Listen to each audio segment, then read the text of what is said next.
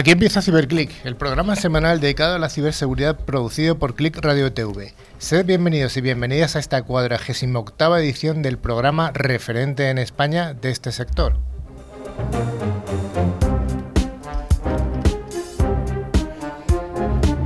Ciberclick lo realizamos un equipo de expertos profesionales de la seguridad informática, que es una de las áreas de las tecnologías de la información y de Internet de mayor crecimiento y de mayor demanda de expertos. Desde Ciberclick recordamos que nos dirigimos a oyentes profesionales y también al entorno doméstico para resolver dudas que puedan afectar tanto a grandes empresas como a pymes y también a familias. Damos un cordial saludo a todos los estudiantes que tienen interés en la ciberseguridad o seguridad informática, animándoles a formarse para que pronto puedan participar como profesionales de este pujante sector.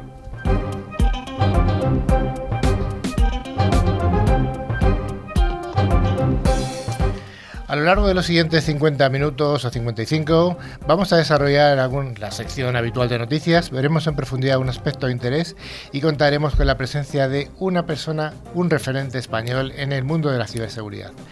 Hoy tenemos el equipo formado por don Sergio. Hola Carlos. Doña Nuria, que hacía tiempo que no venías. Tenía muchas ganas de volver, la verdad. y Manu Cantonero, el enlace extremeño del programa. Buenas, ¿cómo estamos? y también tenemos como invitado a don Javier. Oye, mucho Javier, es otro Javier. Sí. Ya veremos de dónde viene.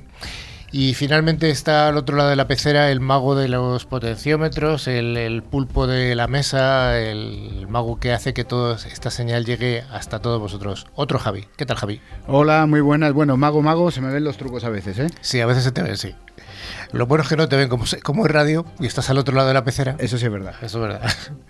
bueno, y finalmente aquí a eh, eh, la dirección del programa, eh, el que habla, Carlos Lillo, y juntos vamos a intentar mantener un programa lleno de interés. Bueno, siempre os recordamos que estamos abiertos a cualquier tipo de sugerencias o opiniones. Y para ello tenemos el, el buzón de correo que nos podéis escribir, que es info con ambas y latinas y acabado en CK. También bueno, tenemos siempre los perfiles de redes sociales de LinkedIn y Facebook, donde publicamos contenidos y noticias de interés. Y además recordamos nuestro nuevo número de WhatsApp desde hace unas semanas, 669-180-278, donde nos podéis mandar cualquier tipo de, aporte o información o opinión. Antes de empezar la sección de noticias, queremos informaros de que gracias a Ingecom, al final del programa haremos el habitual concurso semanal. Los dos oyentes que resulten ganadores recibirán una licencia anual de antivirus de Tren Micro para tres dispositivos. Cada premio está valorado en 50 euros y solo hay que responder alguna pregunta relacionada con el, eh, con el contenido del programa. Merece la pena prestar atención, es un estupendo regalo. Pues sí. Bueno, Sergio, ¿qué vamos a ver hoy? Vamos a comenzar con nuestra clásica sección de noticias, como habías comentado antes. Luego haremos un monográfico sobre la que lo hemos titulado La ley de la nube. Luego estará la entrevista a nuestro invitado, a Javier Tobal, de Fintonic. Y terminaremos con el habitual concurso. Pues venga, vamos al primer bloque, el bloque de las noticias más interesantes de la semana.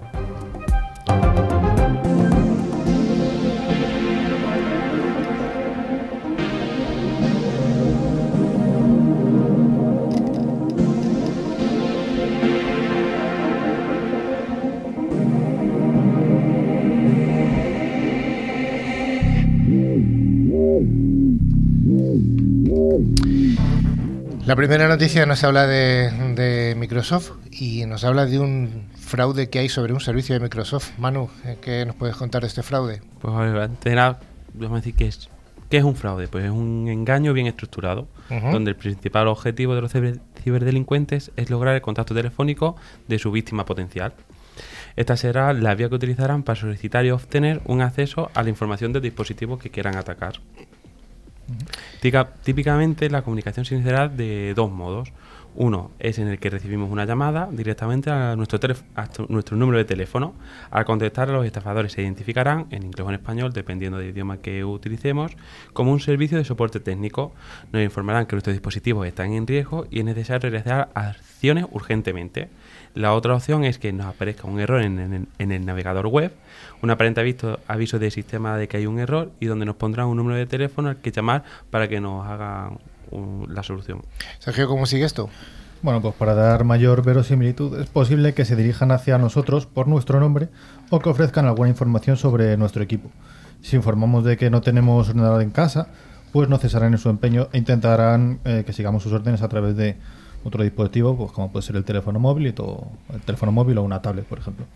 ¿Y qué es lo que buscan estos ciberdelincuentes? Bueno, pues estas eh, herramientas normalmente eh, permiten el control de un ordenador o, o de un terminal móvil a distancia. Son una solución muy útil para acceder remotamente a otros equipos pues, a través de Internet.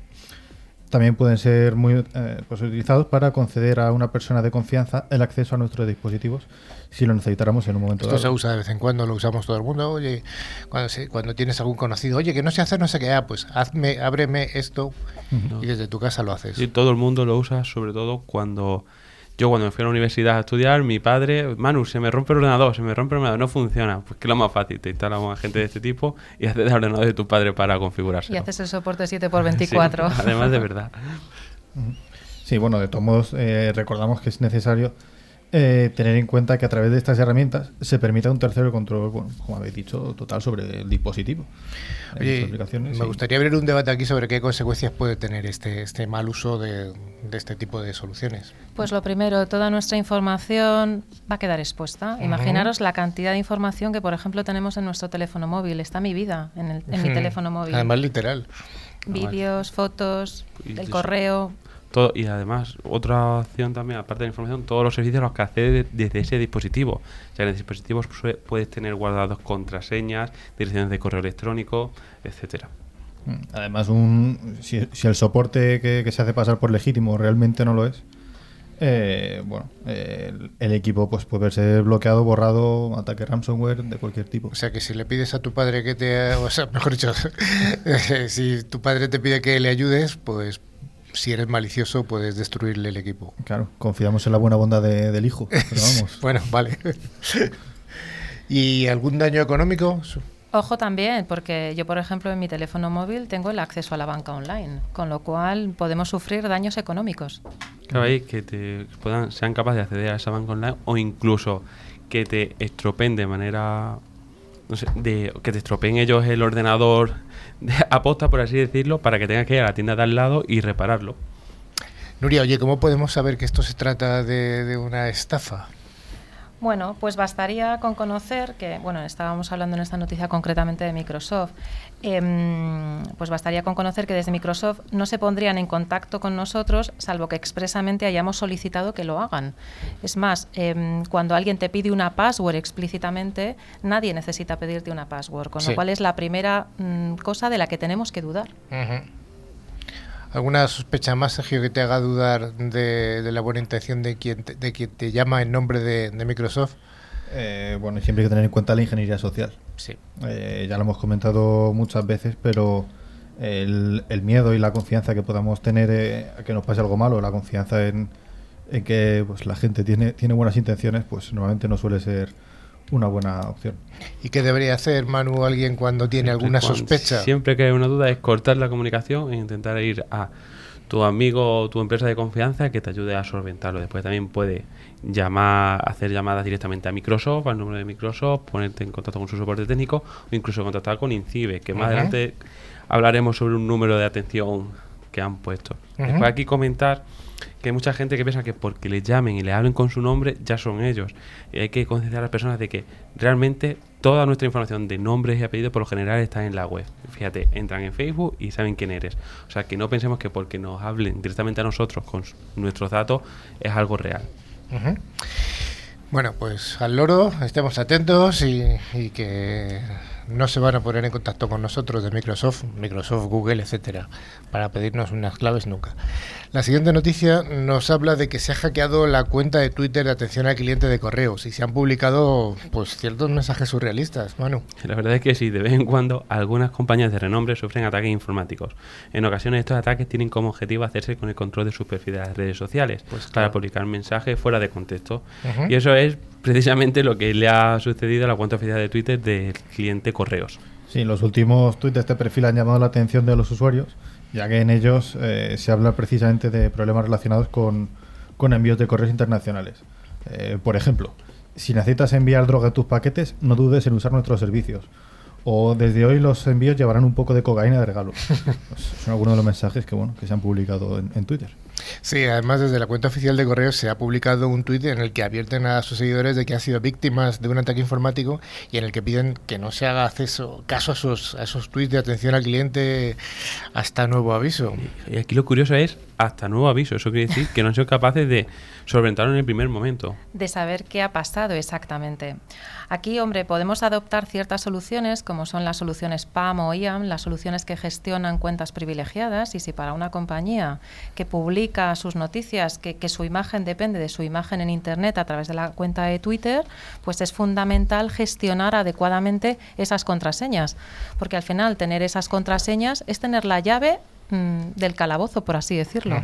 Claro, todo eso viene. Después también hay otras empresas que, por ejemplo, la- los perfiles de community manager se los tienen externalizado a terceros. Aquí estas soluciones que ha comentado Nuria sirven también para securizar esas cuentas de terceros de tal manera que ellos no tienen acceso directo a las cuentas, sino que tienen acceso a un portal intermedio, que son estas soluciones que evitan que puedan hacer- tener ellos el control directo de la contraseña. Bueno, pues eh, una noticia que es una noticia regional, puesto que una gran operadora, en este caso es Telefónica, eh, ha tejido en León su centro de ciberseguridad en la industria 4.0 con una inversión de 3 millones eh, de euros y lo que yo creo que es más importante, se han creado 30 nuevos empleos. Manu, ¿nos avanzas un poquito de esta que comentar información? pues, que León avanza su consolidación, su evolución tecnológica co- eh, en el sector de la ciberseguridad. Y ahora esta ciberseguridad relacionada a la industria. Lo hace, pues como has dicho tú, Carlos, de la mano de Telefónica, que bajo la alianza con el Ayuntamiento, la Junta, INCIBE y la Universidad, abre en León el Centro de Ciberseguridad especializado en la industria 4.0, CAIN Cybersecurity for Industry. Es un centro pionero en el desarrollo de la ciberseguridad, que nace para prestar a las empresas los mejores servicios de seguridad, a la vez que para innovar y desarrollar soluciones y productos específicos en este sector.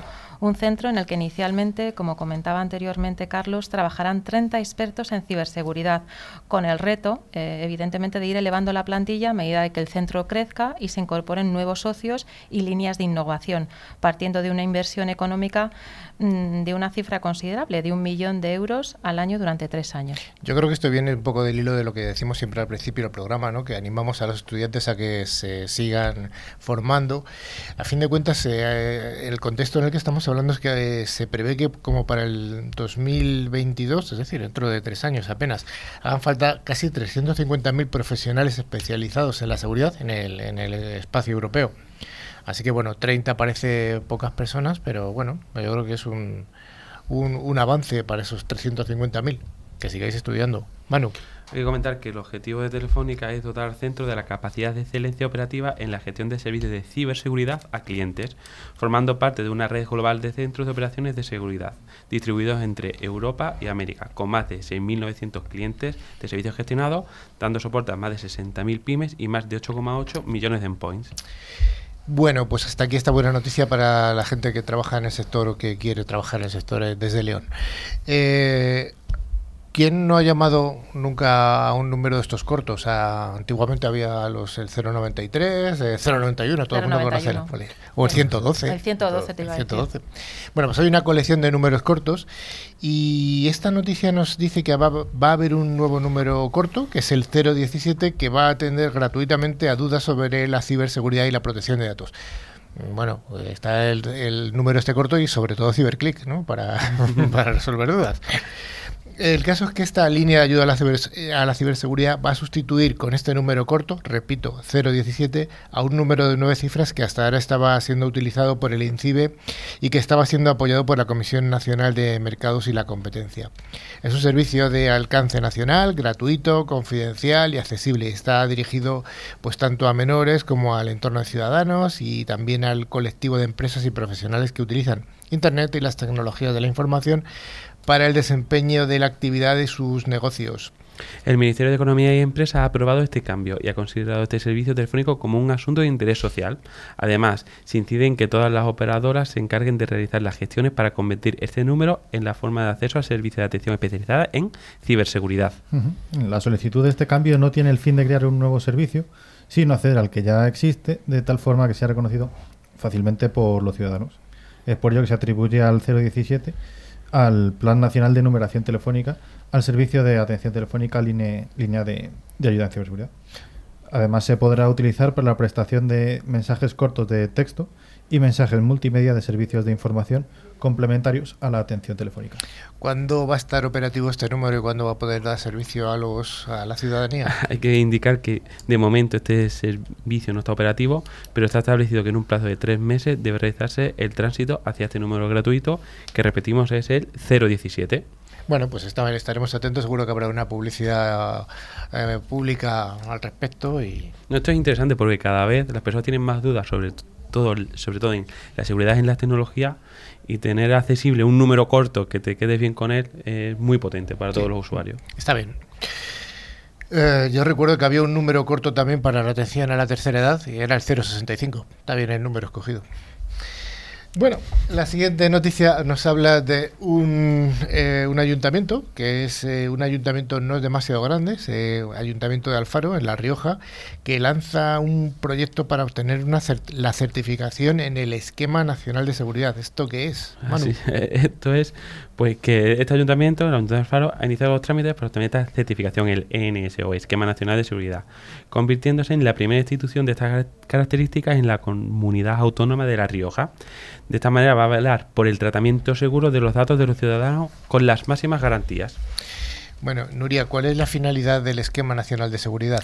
La finalidad del Esquema Nacional de Seguridad es la de fundamentar la confianza en los sistemas de información y en los, y en los servicios que prestan, pues en este caso los ayuntamientos. En este caso concreto, pero en general eh, cu- em, cualquier empresa pública, así como custodiar estos datos de acuerdo con sus características funcionales, sin que puedan llegar al conocimiento pues, de personas no autorizadas. Ya. Oye, ¿algún requisito, alguno, Manu, que nos puedes decir de seguridad que se identifica en el Esquema Nacional de Seguridad? Pues algunos son pues, el análisis y gestión de riesgo, control de acceso, actualización de los sistemas, protección de la información almacenada, también protección de la información en tránsito, gestión de los incidentes de seguridad, etcétera. Bueno, en resumidas cuentas es un poco todo lo que hemos estado, llevamos comentando a lo largo de, de multitud de programas. Como curiosidad hay que comentar que este ayuntamiento fue uno de los pioneros en adherirse a la administración electrónica, o sea que este ayuntamiento parece que va de pionero. Pionero. Es, es un ayuntamiento pionero, pionero, sí, sí. Uno, uno de esas eh, entidades que, que tienen ahí una traza. Bueno, pues otra noticia nos hablan de detenidos. Hay detenidos por estafar en Internet bajo el timo del CEO. CEO, CEU. Tan famoso últimamente. ¿eh? Pues sí, y fue- han sido arrestados infragante cuando extorsionaban a una de las víctimas eh, para que sacase de su banco parte del dinero estafado, Nuria. Agentes de la Policía Nacional han detenido a dos varones por su pertenencia a una organización criminal dedicada, dedicada a realizar estafas por Internet a nivel internacional, mediante la modalidad conocida tanto últimamente como timo del CEO. Esto bueno, es una noticia que ha informado la Jefatura Superior de la Policía de Madrid. Los dos individuos se dedicaban a la captación de las denominadas mulas, último eslabón de la cadena, y a su extorsión cuando no efectuaban los reintegros. Los hechos sucedieron cuando el representante legal en España de una importante empresa de publicidad alemana comunicó a la comisaría de Coslada San Fernando, aquí en Madrid, que habían sido víctimas de una estafa de más de 100.000 euros. ¿Y en qué consiste este timo del CEO? Pues consiste en inducir a engaño a las personas encargadas de ejecutar las transferencias de una empresa, haciéndose pasar por un alto cargo de la misma. Así, una vez lograba la manipulación de las vías de comunicación de la empresa, ordenaba vía correo electrónico una transferencia inmediata a una, con- a una cuenta controlada por los propios estafadores. Mm. Este tipo de fraudes utilizan técnicas, como comentaba antes, de ingeniería social, que tan peligrosas son. La forma de evitarlos es concienciar a los empleados para reconocerlos y evitarlos. Teniendo especial atención si utilizan dispositivos móviles para leer el correo. Hombre, también además hay que recordar que habría que implantar procedimientos seguros para realizar los pagos, de forma que no solo una persona autorice el pago, sino que haya más de, un- de una persona que tenga que dar bueno, pues eh, ese, ese ok para que se pueda eh, dar veracidad al, al mensaje. Bueno, pues yo creo que hasta aquí la sección de noticias semanales de la de, de ciberseguridad o seguridad informática, que está mejor dicho, seguridad informática. Y nos vamos al bloque de ciberseguridad en la empresa.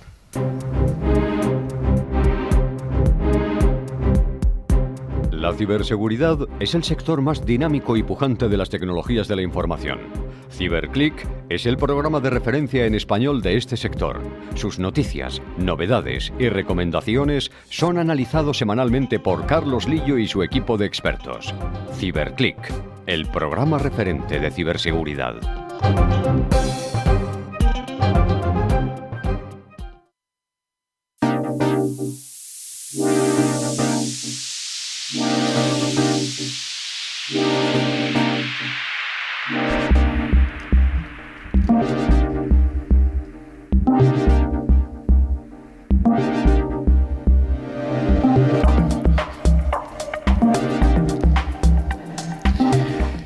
Eh, uno de los habilitadores de la transformación digital, y ya he dicho una de las palabras que hay que decir en cualquier programa de tecnología. Somos, somos cool. Eh, Sí, si no se dice transformación digital, este programa no vale.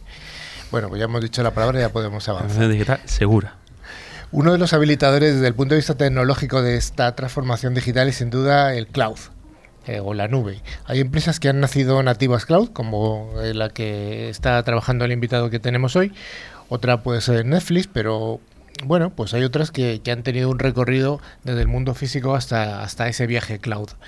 Pues, eh, ¿cómo se están viajando las empresas hacia el cloud? Pues lo más sencillo es a través de Office 365 o su equivalente en Google. Eh, aplicaciones tipo Salesforce o los servicios de Amazon en la nube, Azure.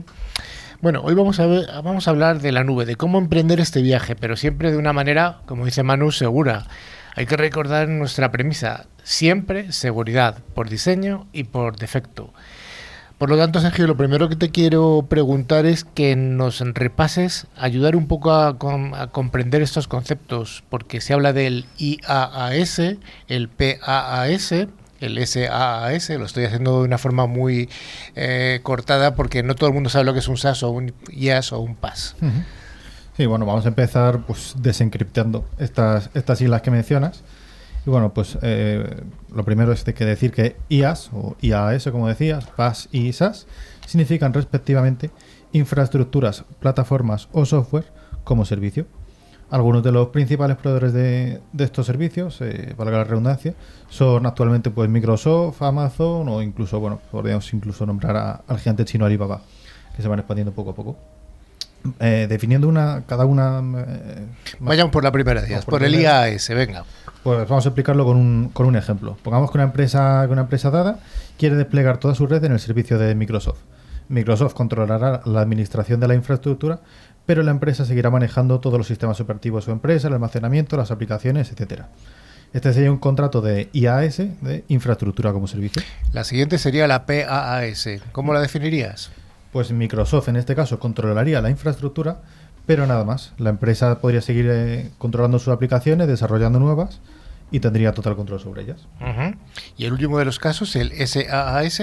Sí, el último de los casos, pues eh, pongamos que la compañía dada, X, quiere usar solo Microsoft Word, pero si necesita de bajarse la aplicación eh, al local, es decir, usándolo a través de Internet, pues para que todos los departamentos estén sincronizados, por ejemplo. En este caso, contrataría el servicio de, de Office 365 de Microsoft, que es un servicio eh, que está en la nube, es un software as a service. También existe el famoso Google Drive, por ejemplo. Pero ojo que hay más AAS. Por ejemplo, tenemos el de CAAS, Contenedores as a Service, Se contenedores como ¿eh? servicio. Este es de nota, este es cool, ¿eh? Sí, sí. Yo, yo soy una follower de, de los containers o los contenedores as a service. Y estos están un poco a caballo entre el inf- eh, infraestructuras como servicio, y eh, los PaaS, ¿no? Eh, plataformas como servicio. Básicamente, por intentar em, describir que es una tecnología de contenedores sencillo, esta tecnología nos va a permitir empaquetar aplicaciones, eh, configuraciones y todas sus dependencias en un único objeto, en un único container. ¿Cuál es lo innovador? Pues que realmente los contenedores van a poder compartir un sistema operativo eh, instalado en un servidor y los vamos a poder ejecutar como elementos o como burbujas aisladas. No vamos a tener que virtualizar servidores, no vamos a tener que virtualizar el sistema operativo. ¿Esto qué nos garantiza? Pues es el cielo de los desarrolladores, por así decirlo, porque van a poder poner en marcha servicios y aplicaciones de una manera mucho más rápida y ágil. Entonces, bueno, hoy en día eh, mm, términos que se están oyendo mucho, pues tecnologías como Docker, Kubernetes y de hecho los principales players de este mercado, pues todos los que habéis comentado con anterioridad, los Amazon, los Google, los Azure, también están ofreciendo este tipo de servicios CAAS. Entonces, este tipo de contenedores son para alumnos aventajados que alcanzan ese nirvana que decías tú, pero volviendo a la seguridad, ¿qué se debe exigir a una empresa o a su proveedor de servicios cloud desde el punto de vista de la seguridad? Pues además de todo lo relacionado con planes de continuidad de negocio, planes de recuperación ante desastres, de políticas de backup, SLAs, es importante dejar claro qué tareas de seguridad hace el proveedor, qué tipo de incidentes de seguridad son mitigados por él mismo y cuál es nuestra responsabilidad. Es decir, qué incidentes recaen exactamente bajo nuestra responsabilidad. Yo creo que esto es muy importante, Sergio, saber cuál es la responsabilidad de, ese proveedor y cuál es la nuestra. Sí, eso por ejemplo también nos va a ayudar a cumplir pues ciertas normativas que también tenemos que exigir a los proveedores del servicio cloud. Como por ejemplo, bueno, la famosa GDPR o bueno, estándares pues como pueden ser las algunas normas ISO, como la 27001 la 27018, por ejemplo. hay, que indicar sobre eh, es el modelo de responsabilidad compartida. Aquí es donde se habla hasta dónde llega Amazon o Azure en estos casos y todo lo que depende del usuario. Por lo general, todos los datos, o sea, toda la infraestructura donde se alojan los datos depende de Amazon, pero todo lo que se pone dentro de este Amazon o Azure depende del cliente. Y hay que decir que el 99% de los problemas de seguridad, por lo general, el 99% de los problemas de seguridad son generados por los clientes. Es un dato que da Garner, ¿vale? sí. es que al final eh, nuestros datos, recordamos que es que son nuestros más activos, es lo que hemos llevado al final a la, a la propia nube, a la cloud. Prácticamente todas las semanas que estamos comentando noticias eh, sobre fugas o robo de información y nosotros al fin y al cabo siempre somos los responsables de, de, nuestra propia información. Evidentemente. Nuria, ¿cómo podemos proporcionar una capa de seguridad extra a estas aplicaciones nuestras que están en el cloud? Bueno, pues hemos hablado ya de estas soluciones en, programas anteriores, pero también están muy de moda las soluciones CASB, Cloud Access Security Broker, para proteger tanto nuestras aplicaciones SaaS, pero también las plataformas IaaS y PaaS. Y al final, ¿qué es un CASB? Pues un CASB es una plataforma que vamos a eh, meter o que vamos a introducir entre nuestros usuarios y los proveedores de servicios cloud para poder controlar las políticas de acceso pues, a nuestros recursos, a nuestra información. Es un bocadillo entre ellos y nosotros. Eso es. ¿Y dónde está, dónde está este CASB? Pues al final esta solución CASB está pues eh, en una de las empresas de seguridad. No dejan, no dejan de ser servicios cloud proporcionados por empresas de seguridad, ¿vale? De tal forma que vamos a poder controlar qué usuarios son los que suben información, qué tipo de información suben, con quién están compartiendo información, desde dónde acceden. Ojo, también si resulta que mm, nosotros mm, de manera corporativa estamos utilizando Office 365 y de repente tenemos a todos nuestros usuarios utilizando Dropbox, el famoso Shadow IT, ¿vale? O sea, vamos a tener muchísima información de lo que hacen nuestros usuarios en, en el cloud. Pero ojo, también con un CASB podemos controlar, hemos dicho, tanto la parte IaaS como PaaS, es decir, que haya administradores o haya determinados usuarios que no puedan tirar servicios o que no puedan contratar nuevos servicios, ¿vale? O sea que el CASB que me estás, del que me estás hablando, yo lo puedo ver casi como otro SaaS. Eso es, eso es. es un SaaS de seguridad. Es un SaaS de seguridad, efectivamente. Entonces, cuando te refieres a la plataforma que ponemos entre los usuarios y nuestros proveedores cloud, ¿Dónde está realmente esta plataforma de Casby? Esta plataforma realmente está en un cloud, ¿vale? Y se puede desplegar de diferentes maneras. Hmm, sí, por ejemplo, con, un modo API, que a veces también se llama modo visibilidad o modo proxy. Eh, es decir, eh, que se deduce que bueno funciona como, pues, como una API, que está en línea entre los usuarios y las aplicaciones que están desplegadas en la nube. En este modo API conectamos, eh, bueno, redundancia, la API del, de nuestro Casby con la App Cloud que queremos securizar. Cada cierto tiempo la, aplicación cloud nos, nos, enviará logs sobre la actividad de nuestros usuarios y ojo, es aquí cuando podemos aplicar política de seguridad. Seremos reactivos aplicando política de seguridad. Es como si pusiéramos un firewall en modo sniffer, que o sea, oyendo y guardando todo. En modo proxy, bueno, lo, eh, lo ponemos en línea y sí que podríamos aplicar políticas en tiempo real. Por otro lado, quizás cuando hablamos de Casby, eh, lo estamos asociando mucho a aplicaciones tipo Office 365, Salesforce, G Suite, ¿vale?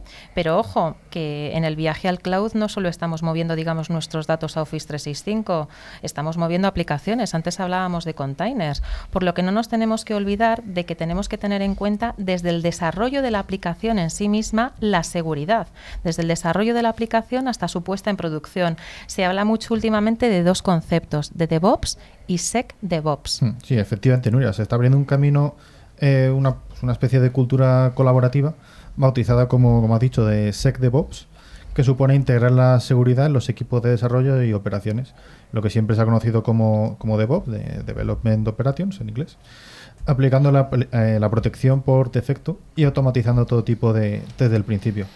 También podríamos comentar, por ejemplo, la, la importancia que parece que están cobrando, o al menos así debería ser, los ciclos de, de desarrollo seguros, que son eh, por sus siglas S-SDLC, que no son ni más ni menos que diferentes maneras de enfocar el desarrollo de algún software, pero contando con la seguridad en todas las fases del desarrollo de diferentes maneras. Si a algún oyente le interesa, pues bueno, ya haremos algún programa sobre los SD SDLCs. Y Que se manifiesten SDLCs. los oyentes, que, nos inunden nuestro WhatsApp de gente que dice, quiero que hagáis un programa contra los SDLCs. Eso es. Hasta que no nos inunden no lo haremos. ¿eh? Recordamos es el correo y el WhatsApp y perfiles de Twitter, de todo. ¿no? Bueno, lo decíamos al principio, siempre incluyendo cuando, cuando estamos hablando de temas de cloud, seguridad por diseño y además por defecto. Yo aquí, antes de terminar el monográfico, quería comentar otras dos tecnologías que surgen aparte de la del Cashby. Una es CSPM, que es Cloud Security Posture Management, y la otra que es CWP, que es Cloud Workload Protection. Cuando hablábamos de que el 99% de los problemas de seguridad que se producen en las cloud vienen creadas por el propio cliente, hay que indicar que algunas de ellas, o las más comunes, son sobre el permiso de los roles IAM, sobre dimensionamiento, sobre ah, espérate, de los usuarios también, desatención de, la, de los grupos de seguridad, configuraciones estándar que se utilizan, reutilización de las plantillas de los developers, como hemos comentado, eh, gestión de las claves y cifrado. ¿Qué quiere decir esto? Por ejemplo, un desarrollador que ya puede hacer a través de un container una plantilla y está todo configurado. Y este reutiliza plantillas con una configuración estándar. A lo mejor en esa configuración tienen abierto X puertos. Eso no lo vas a controlar con un CASFI. Pero, por ejemplo, una solución de, del Posture Management te puede decir todas las configuraciones que tienen las máquinas que tengas creadas. De tal manera que cuando se crea una máquina de manera automática, te pare esa configuración que te da acceso a, a esa máquina sin tener tú el control.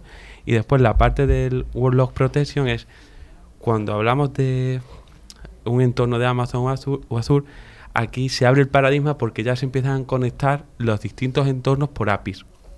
Pero ya las propias máquinas virtuales, los contenedores, llaman a las distintas APIs de otros contenedores y de otras máquinas virtuales.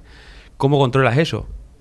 Aquí es donde te entra la solución de CWP de, de World Loss Protection. Esto lo que te permite es ver todos los movimientos laterales que pueda haber entre distintas máquinas que se creen, qué malware se está, está viendo y cómo controlarlos. O sea, además, lo que hay que comentar es que además de las soluciones de Casby, una vez que entramos en el entorno de cloud, hay que tener en mente poner soluciones de este tipo, de CWPP y CSPM. Joder, cuántas siglas, Manu. Se nota que este tema te gusta, pero aquí hay una colección de siglas que. eh, uf, complicado. ¿Alguna conclusión más que queráis hacer? La recomendación ha sido el CASBI, que sería un, unas- un SAS de seguridad para eh, poner una capa de seguridad entre nosotros y, y las nubes. Y, y las... Yo quiero haceros aquí una pregunta, sobre todo a ti, Nuria. Eh, habitualmente los eh, operadores de CAS, de, de- perdón, de, de SaaS, o sea, tipo Microsoft o Google, dicen que ellos ya protegen, las están protegiendo. Eh, sin embargo, sí que vemos en el mercado que grandes empresas que tienen servicios en SaaS no les es suficiente la protección que dan estos eh, estas empresas que al final son empresas de ofimáticas, dan Sí. soluciones ofimáticas. Bueno, Microsoft es verdad que tiene su propio servicio Ujú. Casby, pero es verdad que solo para aplicaciones Microsoft. Con lo cual, cuando tienes un amplio elenco de, micro, de, de aplicaciones, salesforce.com, bueno, pues te tienes que abrir a otro tipo de soluciones. Ya. ¿Vale?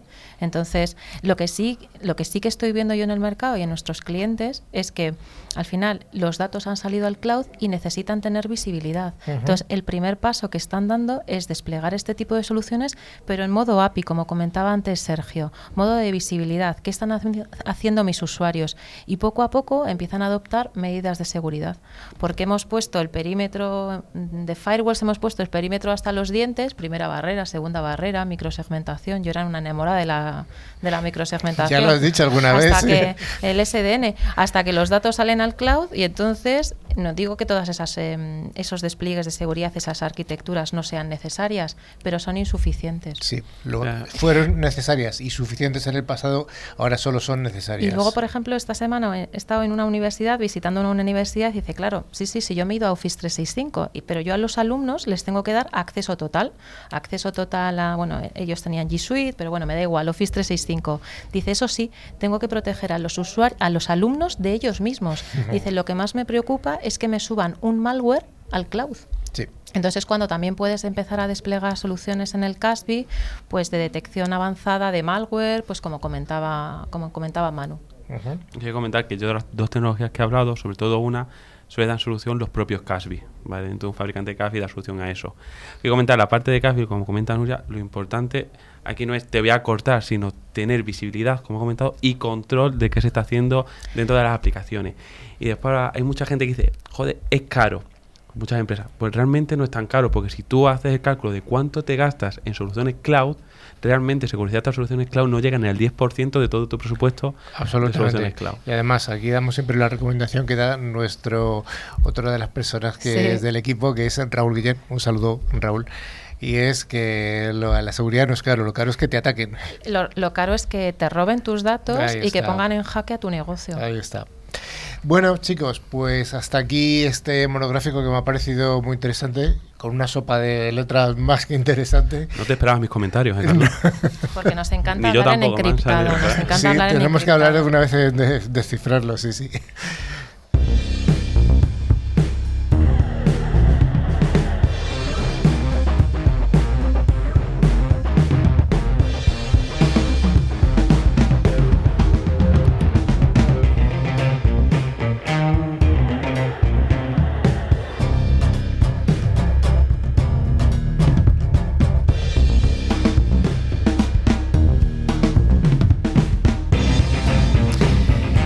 Como antes decíamos en el bloque anterior, hay empresas que han nacido, que son nativas digitales y una de ellas es el caso de la empresa en la que trabaja Javier Tobal, que es el CISO de Fintonic.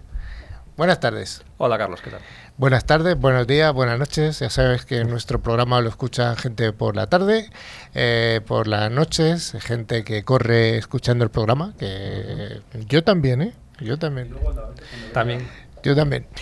Eh, bueno, tú también, ¿no, Javier? No, yo también corro, ¿no? Tú también corres, bueno, pero, a partir de ahora... El programa porque me quita ritmo. A partir de ahora, a escucharlo corriendo. Eh, ¿Qué es Fintonic? Bueno, Fintonic es eh, una plataforma digital que ayuda a los usuarios o pone en manos de los usuarios herramientas para gestionar sus finanzas. El principal o la bandera de, inicial del lanzamiento de Fintonic es juntar en una única plataforma toda la información financiera de un usuario agregando la información de sus cuentas bancarias, de sus tarjetas de crédito, de sus herramientas financieras que tuviera, para desde el punto de vista del usuario, ayudarle a mejorar esa gestión, darle más información, notificarle de gastos que podrían ser innecesarios como comisiones, avisarle de alertas cuando ocurre un, gasto duplicado, un cargo duplicado, avisarle de productos financieros que no están optimizados para él porque podría tener un mejor servicio y más barato con otro producto equivalente. Y, digamos, eh, ayudar al usuario en esa gestión de las finanzas eh, que cada vez se complica más según vas teniendo pues más, más cuentas y más productos financieros, más servicios, más préstamos. Más... O sea, vosotros no sois un banco. No, ni lo queremos ser. Nosotros somos una plataforma que de alguna manera está entre los usuarios y los bancos y otras empresas financieras, pero siempre del lado del usuario. Y nunca ofreciendo, digamos, nunca compitiendo con los bancos en su, en su servicio estrella, que es el de tener dinero. Nosotros, como Fintonic, ayudamos a los usuarios a elegir bancos y seguir elegir productos, pero no les damos el, producto al fin. Lo que está claro es que, por lo que me estás contando, eh, el, activo más importante que manejáis vosotros es la información. Bueno, el activo más importante es la información, el activo más, más importante es eh, la confianza de los usuarios. El tener una plataforma donde hay en este momento 800.000 usuarios eh, confortablemente atendidos es nuestro mayor activo. Luego, esos usuarios y sus, su propia actividad financiera genera un montón de información que eh, revierte en beneficio de los propios usuarios. ¿El interfaz dónde está entre Fintonic y vosotros? ¿Es interfaz móvil, interfaz en PCs? Eh, el, independiente? El principal acceso es la aplicación móvil. Tenemos dos versiones de aplicación móvil, versión iOS, versión Android, muy evolucionadas. Tenemos una interfaz eh, web que ha evolucionado últimamente para dar cabida a algunas situaciones, escenarios en los cuales pues bueno, es necesario un interfaz ligero, pero el, mayor esfuerzo y digamos la, parte más dinámica y más fácil de utilizar es la aplicación móvil. ¿Sois una empresa de dónde está el origen? ¿Es española? O? Es una empresa española, eh, los fundadores eh, son, son, españoles. nació en 2012, estuvo funcionando en, en España cinco años. Eh, se lanzó en México hace, hace tres años y el año pasado se lanzó en México. no, se lanzó hace tres años en Chile, perdón, y el año pasado en verano se lanzó en México.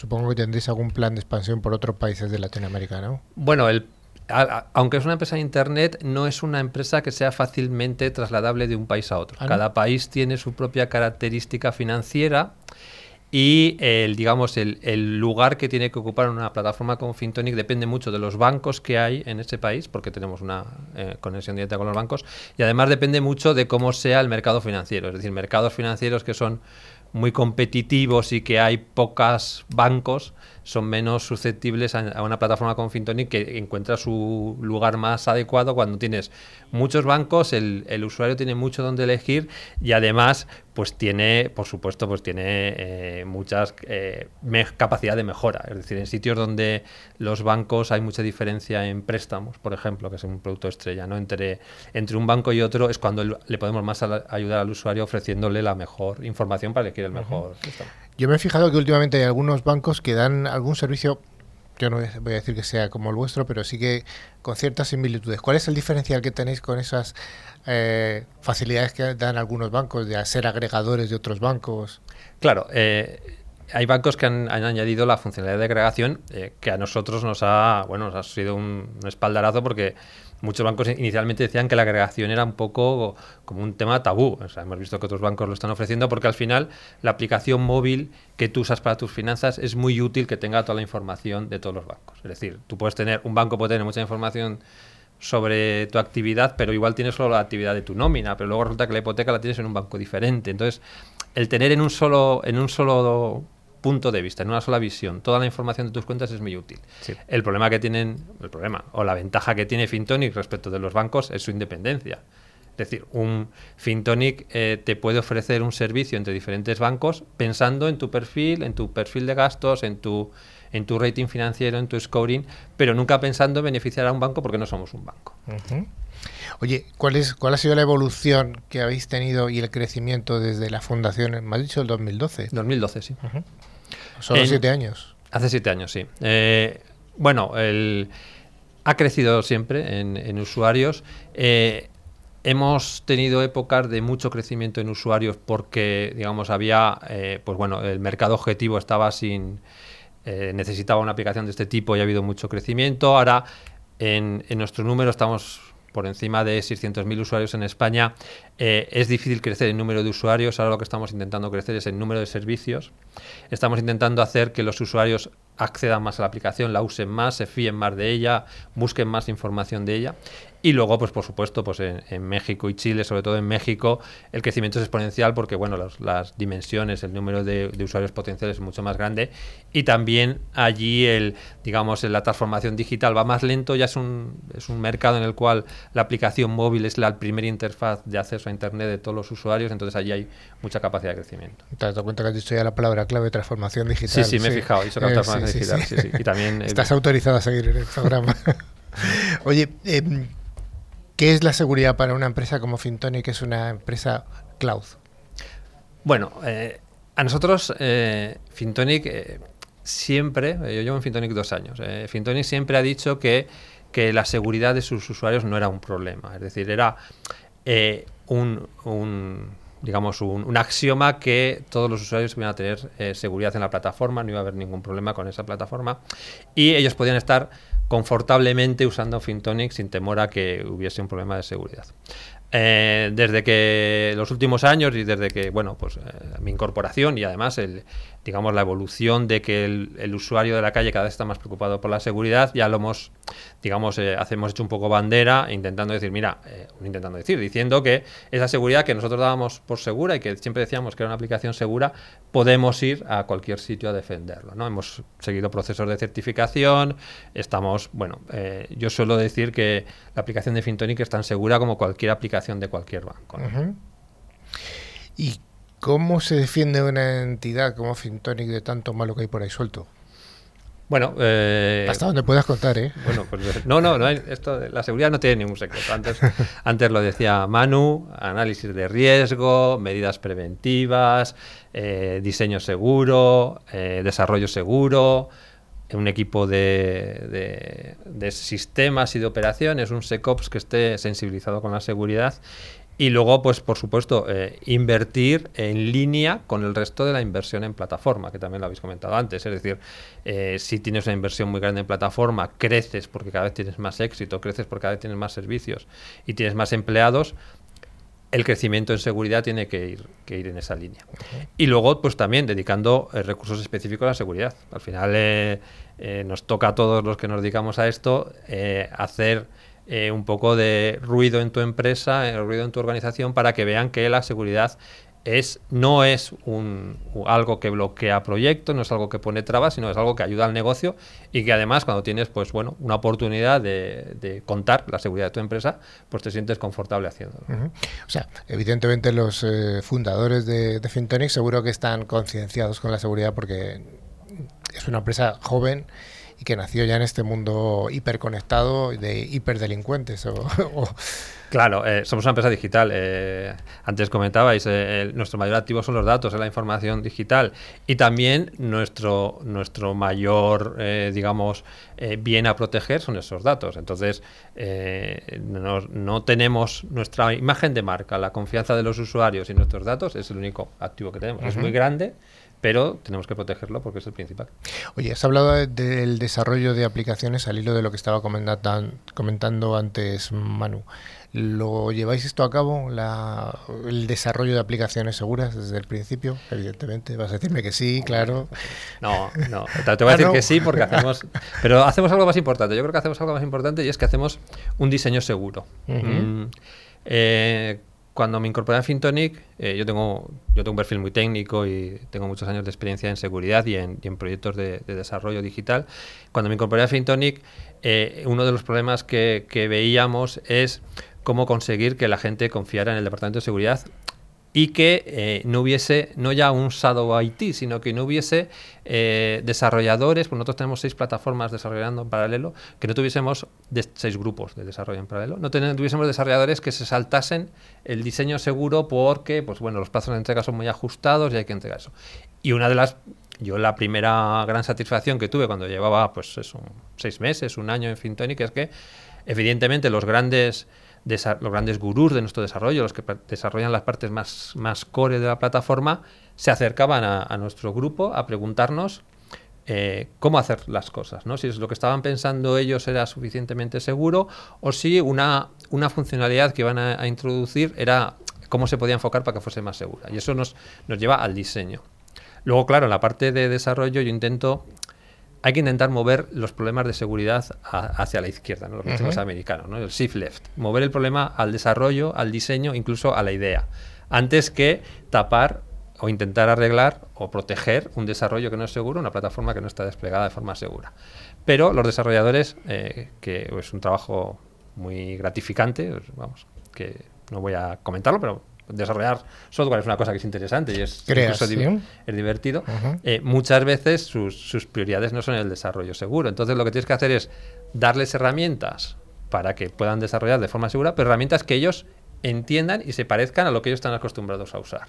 ¿eh? Entonces, eh, ahí no voy a comparar malas herramientas con buenas herramientas, pero tú al desarrollador le tienes que decir, mira, igual que usas esta librería, igual que usas este entorno de desarrollo, igual que te gusta desarrollar este script, te voy a poner aquí un pequeño script, un pequeño API para que integres el desarrollo seguro en tu, en tu desarrollo. Y eso les hace felices, más o menos, pero sobre todo les hace conscientes de que les das una manera fácil de conseguir un objetivo que todos tenemos, y es que el- la aplicación sea segura. Has hablado de tus entornos de desarrollo. ¿La ciberseguridad la debes entrenar con ellos, con los equipos? Bueno, eh, nosotros estamos en ese punto, hay que admitirlo. Nosotros somos una empresa relativamente pequeña, somos 150 empleados ahora, llegar, bueno, 200 contando sus contratados. Eh, es difícil entrenar eh, la, ciberseguridad. Nosotros entrenamos los, hacemos respuesta a incidentes, entrenamos la parte de operaciones y entrenamos cada, cada vez que podemos y tenemos oportunidad, entrenamos situaciones de, de detectar incidentes y de, y de resolverlos. En una liga mayor, en un mayor, digamos, una categoría más grandes, están las organizaciones que se permiten tener entornos de, de pruebas y de ejercicios de ciberseguridad. Yo, por otra parte, soy, soy miembro del comité de, de, de asesoramiento, soy del Advisors Committee de, de un proyecto europeo que desarrolla plataformas para entrenamiento en ciberseguridad, que es lo que te hacen es construir una plataforma completa en la cual puedes tener tu servicio, tus herramientas, tus usuarios, tus empleados, incluso a los malos, los tienes ahí virtualizados y los puedes lanzar a hacer ejercicios entre ellos, hacer equipos, el Red Team contra sí. el Blue Team. Y, pero en una, en una empresa como la nuestra lo que tenemos que hacer es apro- aprovechar cualquier oportunidad para, para dar formación en seguridad, para concienciar en seguridad y para eh, entrenar parcialmente ejercicios de, de recuperación y de respuesta a incidentes. Oye, ¿cómo te ha afectado a ti, eh, desde el punto de vista de CISO de Fintonic, eh, la implantación del GDPR ya hace un par de años? Bueno, eh, nos ha- bueno, el GDPR nos ha afectado a todos. A todos, sí. El GDPR tiene, para mí tiene una característica, lo, lo he comentado otras veces, tiene una característica muy importante. Es, efectivamente, es una norma que hay que cumplir, es un, eh, tienes que poner todo el esfuerzo en cumplir, porque tienes que ponerte la, la gorra del cumplimiento normativo. Es decir, hay una norma, que cumplirla y hay que cumplirla lo mejor posible. Hay que concienciar a todo el mundo de que cumplir esa norma. Pero GDPR tiene una característica y es que el sujeto de la norma es el propio usuario.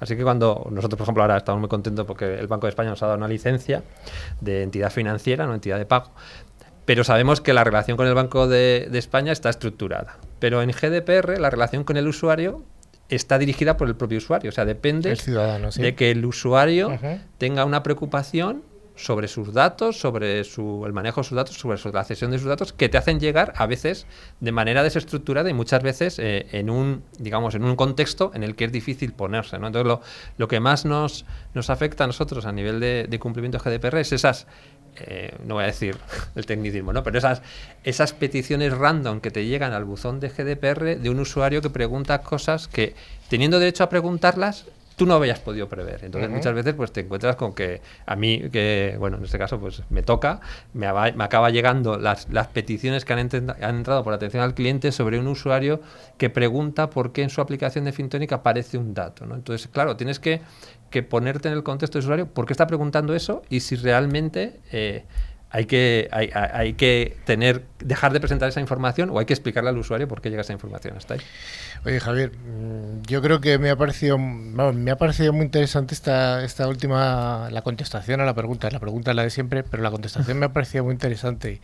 Eh, ¿Cómo interpreta el usuario eh, una cosa determinada sobre una aplicación? Me parece muy interesante. No tenemos tiempo para más, te doy las gracias Nada, y, y seguro a ver si llegáis al millón. Sí, sí, este año llegamos. Este año llegamos, ¿no? Muy bien. Muchas gracias, Javier.